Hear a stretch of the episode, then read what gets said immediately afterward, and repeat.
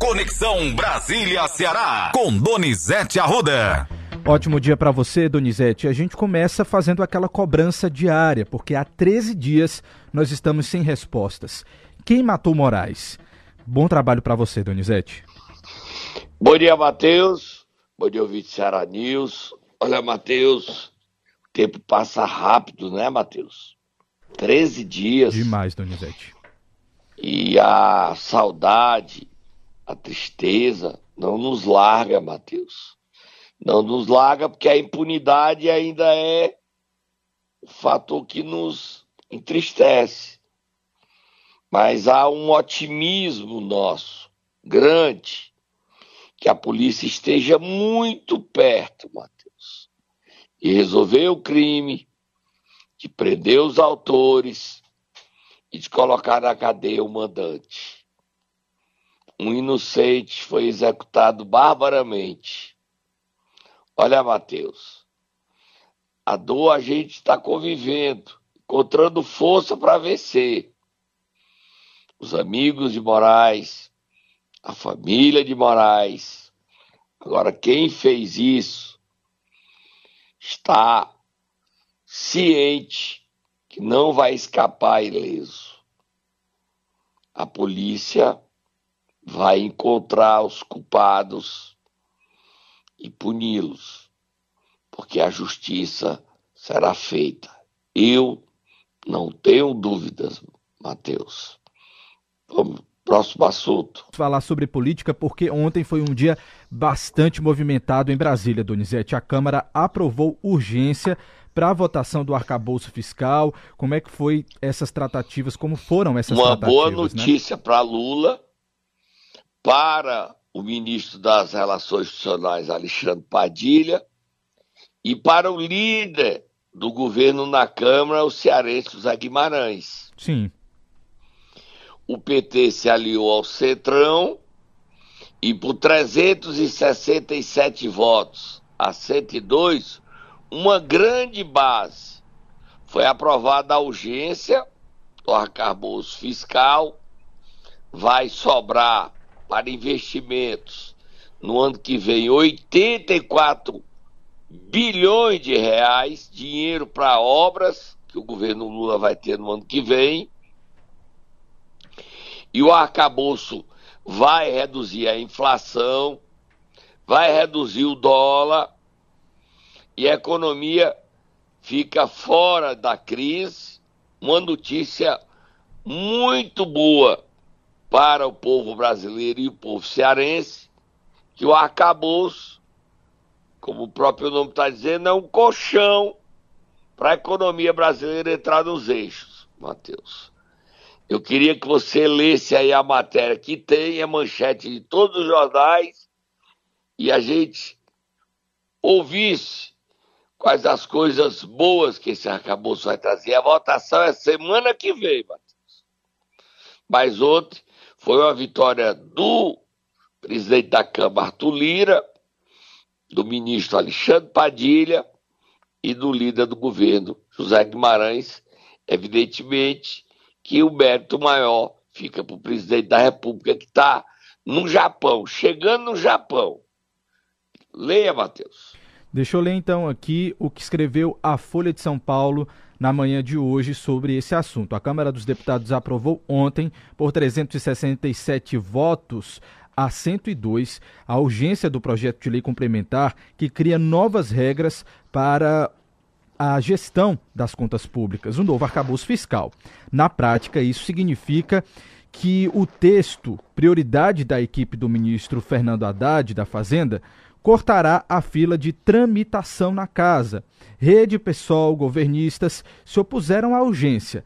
PT, PCdoB, PSD, MDB, União Brasil, PSDB e Cidadania apoiaram a medida que teve 29 votos do PL de Jair Bolsonaro. O placar indica que, embora desnecessário, a lei deve chegar ao patamar de aprovação de uma emenda constitucional, meta do presidente da Casa, Arthur Lira. Em regime de urgência, a proposta poderá ser votada rapidamente no plenário, sem passar pelas comissões. Sob pressão, após uma série de percalços, recentes no Congresso, o Planalto planeja agora liberar mais um lote de emendas parlamentares que pode chegar a um bilhão de reais a fim de destravar sua agenda no Legislativo, Donizete. Notícia que vai fazer a festa dos deputados federais, né? Um bilhão de reais, já teve cinco semana passada e retrasada, mais uns seis bilhões. É muito dinheiro para investimento dos municípios, né, Matheus? É muita grana. Vamos para o próximo assunto, Matheus. Vamos lá para o próximo assunto, Donizete. Como eu falei, foi muito movimentado em Brasília ontem. Três CPIs foram instaladas, não é isso? Isso, e aí eu queria o meu bonequinho. Eu te disse, Matheus. Eu te disse. Já sei. Ah, mas eu te disse. Pois é. Qual foi falou. a única CPI que não foi instalada? Eram quatro. Qual foi? A do 8 de janeiro, atos antidemocráticos, não foi instalada ontem. Por quê? Porque os, os bolsonaristas não querem mais a CPI, não. Hum. Até nossa amiga André Fernandes, que foi quem propôs a CPI, não está em Brasília, está doente no Ceará. Foi até internado, você sabia? Não, tô sabendo agora. Foi internado, mas recebeu alta, problemas é, mas já está já tá bem. Né? Não veio, os bolsonaristas não querem a CPI. O Bolsonaro depois foi anteontem, né? E hoje você sabe quem é que depois na Polícia Federal? Que está todo mundo de cabeça virada, assustado, preocupado entre os oposicionistas. Sabe quem? Diga quem é, Donizete. Tenente Coronel Mauro Cid. E o Bolsonaro quer que ele assuma toda a culpa. De... Foi ele que fraudou o certificado de vacina, foi ele que tramou o golpe, foi ele que é culpado pelo dinheiro na conta de Michele Bolsonaro, que o presidente tinha dinheiro ele não quis usar. Por isso que ele pediu dinheiro a empresário. O Mauro Cid tem que dar, pegar um, um revólver e dar o um tiro na cabeça. Assumir toda a culpa. E se o Mauro Cid não assumir toda a culpa, o que é que acontece com esse presidente aí, Bolsonaro? Você sabe, Matheus? O que é, Donizete, que vai acontecer com ele? Vai ter que rezar porque a situação dele fica dificílima. Dificílima. Então, Brasília vive esta quinta-feira muita expectativa com esse depoimento que será tomado hoje pela Polícia Federal e a previsão de durar no mínimo cinco horas. Daí, o avançar dessa investigação fez com que a CPI dos atos antidemocráticos não fosse instalada. Como eu falei, bota o bonequinho de novo. Sim, eu te disse, eu te disse, mas eu te disse, eu te disse. Já sei. Ah, As CPIs que estão movimentadas são a CPI do MST e a CPI das apostas, com fraudes nos jogos.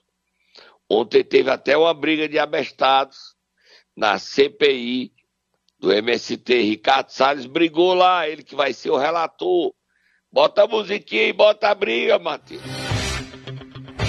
A gente vai colocar aqui a briga para todo mundo ouvir. Não gostaram que Ricardo Salles agora é o relator da CPI do MST. Vamos ouvir o que é que ele diz.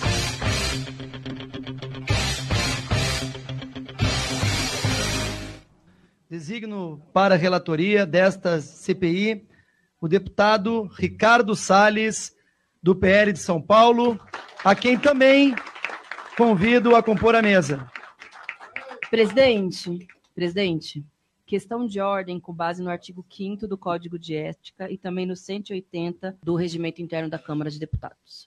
Pois bem, ambos os artigos versam a respeito da impossibilidade de parlamentares que tenham interesses diretamente relacionados ao conteúdo de uma matéria de relatarem essas matérias. Eu explico por quê o deputado Ricardo Salles, ex-ministro do Meio Ambiente, ele é investigado, ele tem um interesse ideológico, político econômico, afinal de contas, os financiadores do senhor Ricardo Salles muito provavelmente querem que ele preste contas do dinheirão que ele recebeu para poder ter uma cadeira aqui dentro, e agora quer criminalizar um movimento social também, sendo que ele praticamente já tem um relatório pronto, né?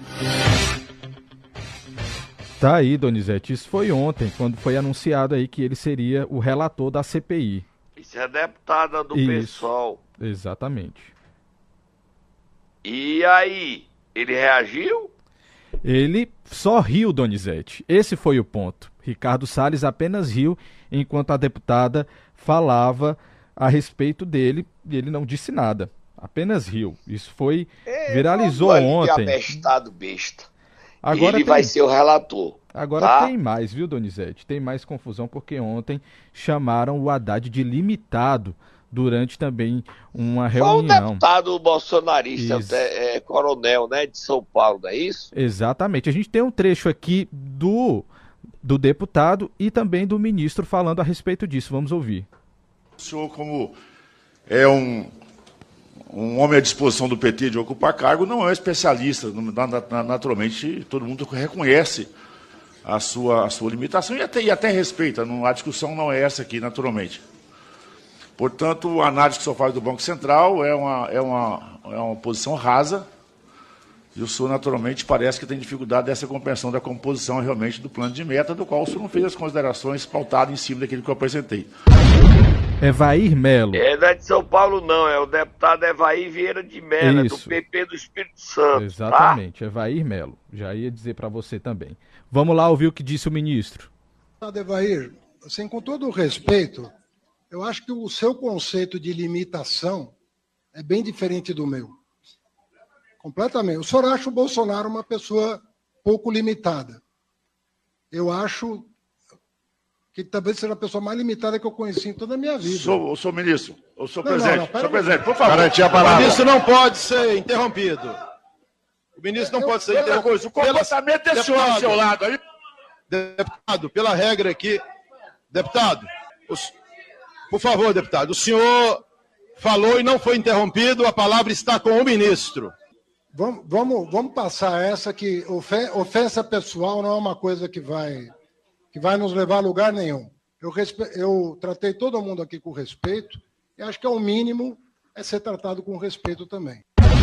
O ministro, o ministro Ai, respondeu, ai, mas ai, foi ponderado, né? poderia ter ficado sem essa. Pois é. essa o Haddad ganhou.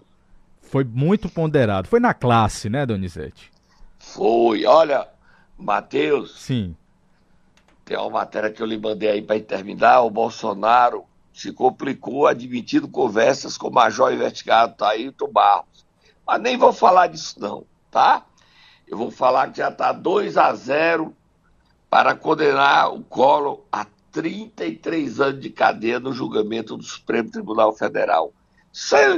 Tem dois votos, o Faquim e o Alexandre de Moraes Isso. Mais quatro votos. O Collor, depois de 89, quando ele foi afastado da presidência, não, 92.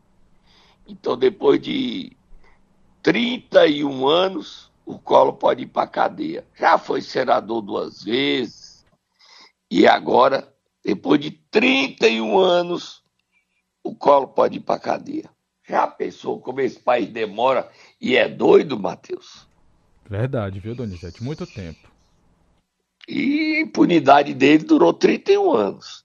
31 anos. Uma vida. E a expectativa, tomar- Donizete?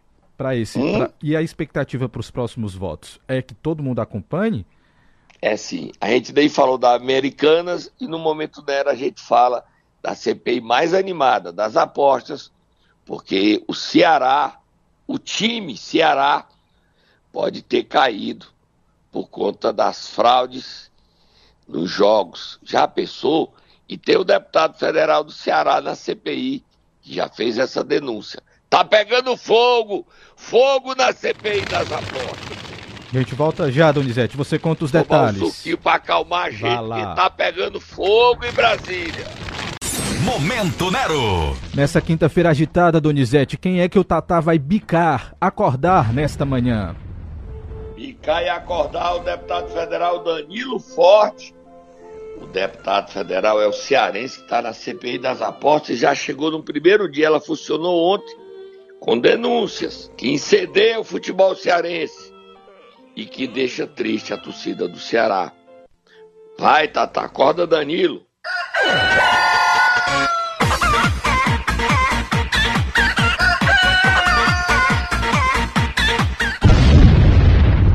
Olha, o deputado federal Danilo Forte, ele é membro da CPI das apostas. E a CPI foi instalada ontem, o relator é Felipe Carreiras, do PSB de Pernambuco.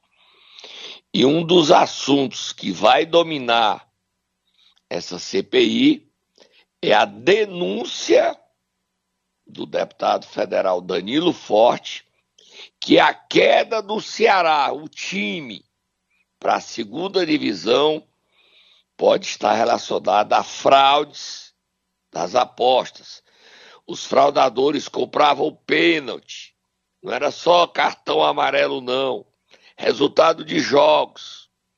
E a CPI vai chamar jogadores, vai chamar dirigentes, a CBF e todos os bets que fazem apostas. Bota o Danilo Forte aí, porque o assunto é muito grave. Ceará pode ter caído por conta das fraudes das apostas que levaram o Ceará para a Série B.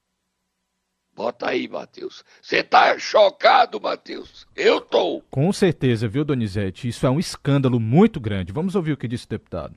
Ninguém encontra uma justificativa fácil para o Ceará ter terminado de forma tão humilhante e rebaixado. E quando começaram a aparecer as denúncias da manipulação dos resultados, nós já temos quatro jogadores que jogaram no elenco do, estado, do, do Ceará no ano passado, figurando sob suspeitas de manipulação a serviço da jogatina irresponsável, né, que macula, que deturpa, que humilha a esse sentimento tão forte de brasilidade e de nacionalidade que nós temos. Eu não tenho dúvidas que, com certeza, constatada a veracidade dos fatos que estão sobre a arguição, que estão sobre a inquisição que nós poderemos fazer a partir dessa CPI, pode trazer a transparência e pode dar não um sentimento de revanchismo, mas nos dar um sentimento de tranquilidade que a gente pode daqui evoluir para ter uma legislação mais punitiva e que seja mais assertiva na valorização do futebol brasileiro. Tá aí, Donizete. Olha, Matheus, eu vou sugerir a você que você. Semana tá terminando, semana que vem vai ter mais uma audiência. Na próxima semana, na próxima quarta, quinta-feira, a gente entreviste o deputado Danilo Forte sobre essa CPI Vitor, que é o nosso produtor de esporte, nosso comentarista esportivo, que acompanha, faça uma entrevista que a gente coloca aqui, porque você usou a palavra certa. É um escândalo. A suspeita que o Ceará caiu por conta de apostas. E o envolvimento de quatro jogadores. Futebol é nosso esporte predileto, é a nossa alegria. E a queda do Ceará, sob a suspeita levantada pelo deputado Danilo Forte, que deve ter elementos, mais elementos que ele não vai colocar agora, porque está investigando, para não atrapalhar as investigações, impõe a diretoria do Ceará imediatamente, via Brasília, acompanhar a CPI. E já em Fortaleza, o deputado está chegando hoje pediu audiência com urgência. A torcida do Ceará foi feito de besta. O Ceará, que poderia ter dois clubes da Série A, pode ter tirado um dos times por fraudes. É um escândalo, é uma aberração. A gente não pode botar o Ceará de volta na Série A, não. E até pode, se ficar comprovado. Agora, os culpados precisam ser punidos. Vira a página, Matheus. Vamos acompanhar sim, Donizete. Está anotado então entrevista com o deputado Danilo Forte sobre esse escândalo. Agora, 7 horas e 41 minutos, vamos mudar de assunto. Também em Brasília, nesta quarta-feira, aconteceu uma reunião com a bancada nordestina, não foi isso, Donizete? Isso, antes de dizer, só tá Moab Fogo no Muturo, Moab Fogo no Muturo. Hoje o prefeito de Maracanaú, Roberto Pessoa, ele é um homem que faz justiça. É um exemplo de político. Já disse isso aqui na, no início da semana. E ele hoje está fazendo um almoço para comemorar o aniversário de outro homem público. Ele homenageou os 80 anos de Lúcio Alcântara. E se vivo fosse, pai de Andrade estaria fazendo hoje 95 anos. E os amigos do pai participam de um almoço no apartamento do prefeito Roberto Pessoa. Todo mundo pensa do pai de Andrade, os mais jovens, que pai de Andrade é só aquele presidente da Câmara que veio de avião para sua terra, Mombasa. Uma declaração de amor à sua terra. Mas pai de Andrade, os mais jovens não sabem, na ditadura, ele foi um ferrenho adversário da ditadura e colocou a vida dele em risco para defender a liberdade, para proteger pessoas ameaçadas de morte, para esconder militantes políticos que, por defender a liberdade, poderiam ser assassinados.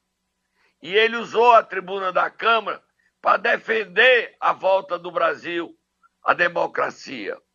Reconhecer é obrigação da gente. E um amigo de paz faz essa festa hoje. Família de Paz de Andrade deve estar muito orgulhosa dele, porque a história passa, Matheus, e fica. Você vai embora, mas a sua história fica, por bem e por mal. E a história do pai está aí, sendo reconhecida pelo trabalho dele a favor do Brasil, não foi do Ceará, do Brasil.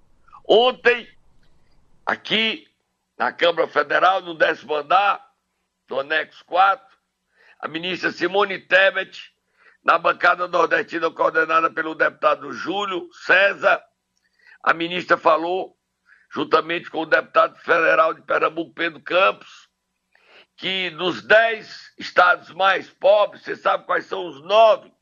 Quem tem nove? Qual a região que tem nove, Matheus? Já dei a dica, né?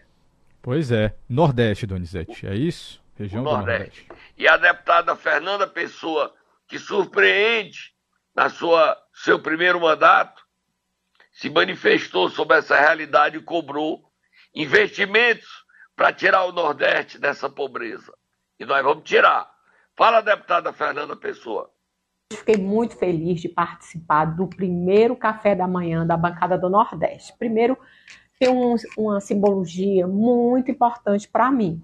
Meu pai, Roberto Pessoa, quando deputado federal, foi por vários anos à frente dessa bancada tão importante. E o que me chamou a atenção é que o deputado Júlio fez exatamente similar quando o nosso deputado federal Roberto Pessoa fazia. Levava sempre um ministro para poder fazer alguma palestra, algum assunto importante que fizesse a diferença para toda a região. E agradecer também à ministra Simone Tebet por ter participado do evento tão importante para a região Nordeste. Obrigada, estamos juntos na luta para cada vez o Nordeste chegar sempre à frente das coisas boas para o Estado, do Ceará e de todo o Nordeste. Tá aí, Donizete. Importante. É, ela manifestou o desejo que a gente precisa lutar. Não é fácil, não. Você não pode ser radical, não, viu, o, o Matheus? Se você for radical, você tem que conciliar para trazer apoio. E a deputada está tentando fazer isso. Não é simples. Eu fiquei assustado com os dados trazidos aqui. Todos ficaram assustados. A gente precisa mudar essa realidade, né? Mudar essa realidade. Não é simples, não. Verdade, muito trabalho pela frente. Vamos lá mudar de assunto? Vamos sim. Donizete, queria que você falasse sobre a nova decisão do presidente do BNB, Paulo Câmara. Ele está fazendo um rodízio aí de superintendentes. Que história é essa? É, começaram a ocupar os cargos. Ó, só tá bom aí, porque é a novidade, tá? O deputado Domingos Neto acaba de conseguir a nomeação para a Codevasf. A Codevasf vai ter agora uma diretoria no Ceará. Você sabia, Matheus? É verdade, Donizete. Estou sabendo agora por é, você. É o Marlos, é o, o, técnico Marlos, Marlos Aguiar, eu acho. Mas eu não sei o sobrenome do Marlos. Ele era da Funase e agora está na Codevasf, tá? E ele está na Codevasf, vai ser nomeado, já toma posse. Acho que amanhã ou segunda-feira, quando está publicando o nome dele no Diário Oficial da União é um técnico competente, tá? E falando desse rodízio, você pode até dar os nomes, o presidente do BNB, Paulo Câmara, eu acho que ele não está muito satisfeito com a presidência, não, sabe? Ele estava até ontem no café da manhã, me disseram que estava, eu procurei ele, mas não ouvi no café da manhã da bancada nordestina. Eu vi a Simone Tebet, porque eu falei, e deputados federais de todo o Nordeste. Agora, o Paulo Câmara fez o rodízio, mas quem está mandando no BNB, o presidente, no papel, é Paulo Câmara. De fato, você sabe quem é? Quem, Donizete? É o ex-presidente Romildo Rolim, que foi demitido. Eu não acho que o Romildo devia ter essa força toda, não. Nada contra ele. Apenas que não dá para o banco estar tá a serviço de um grupo. E o Romildo está aí. Ó, recuperação de crédito, Zerbini, homem do Romildo. Concessão de crédito. Andrade, homem do Romildo. Ou seja, se você deve o BNB e quer negociar, tem que sentar na mesa com o Romildo. Se você quer um dinheiro novo e tem que negociar, tem que beijar a mão do Romildo. O Romildo está tão forte que ele criou uma salinha para ele na, no, no prédio da diretoria do BNB, onde ele despacha. Você tem algo contra o Romildo? Nada. Você acusa o Romildo de alguma coisa errada? Não. Isso existe? Não sei. Quem deve fazer isso? O presidente. Se ele não quiser, o sindicato. E o sindicato é ligado a ele dos bancários. O problema não é meu. E a associação do BNB? Essa conta chega, porque o BNB virou interesse do Romildo. Eu acho que não é bom. Mas o presidente Paulo Câmara fez isso. Lê o nome aí. É tu... Os principais cargos do BNB foram entregues a, ao Romildo. O, o, o, presidente Paulo Câmara virou a marionete do Romildo. Vamos lá, rapidinho. Tá, tá certo ou errado? Não sei. Você sabe, Matheus? Eu não sei, não. Também não. Mas vou dar aqui os nomes que você está pedindo rapidinho, Donizete, para a gente não estourar o tempo. Superintendência de Desenvolvimento Humano, Daniele Gonçalves e Silva. Superintendência de Concessão de Crédito, José Andrade Costa. Superintendência de Operações Financeiras e de Mercado de Capitais, Wagner Paiva de Argolô é, Superintendência de Administração e Recuperação de Créditos, Zerbini Guerra de Medeiros, Gerência de, do Ambiente de Mercado de Capitais, Dário Nonato Moraes Chaves, Gerência de Ambiente de Operações de Câmbio, Rejane Viana Abreu, Gerência do Ambiente de Centrais de Concessão de Crédito, Vitor Hernandes Barbosa Pereira, Gerência de Ambiente de Administração de Crédito, Vladja Gadelha Monte e gerência da Agência de Barreiras, Romildo Oliveira do Nascimento. Olha, eu só estou registrando, tá? O problema do BNB é bom a bancada cearense discutir, é bom o Planalto saber e depois isso possa ter efeito. O BNB está dando um passo para trás, porque o presidente Paulo Câmara entregou o banco ao Romildo Olim. Está errado ou está certo? Não sei. Vira a página. Vamos virar a página, Donizete, para encerrar o programa de hoje. Eu queria só que você falasse a respeito de uma fake news que surgiu com o seu nome aí. Estão utilizando o número de WhatsApp, se passando por você. Que história é essa? Meu telefone não é 88.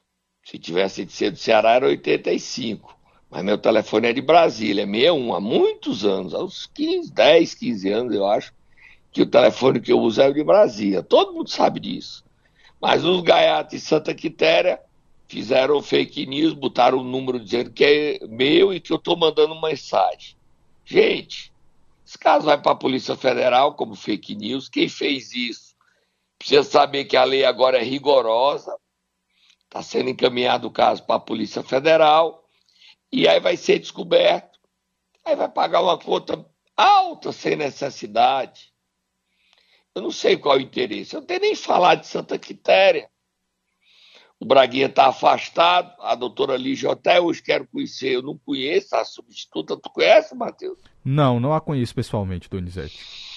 Nem eu. Não, quando ela não fez um bom mandato aqui, uma boa gestão no dia, eu a critiquei.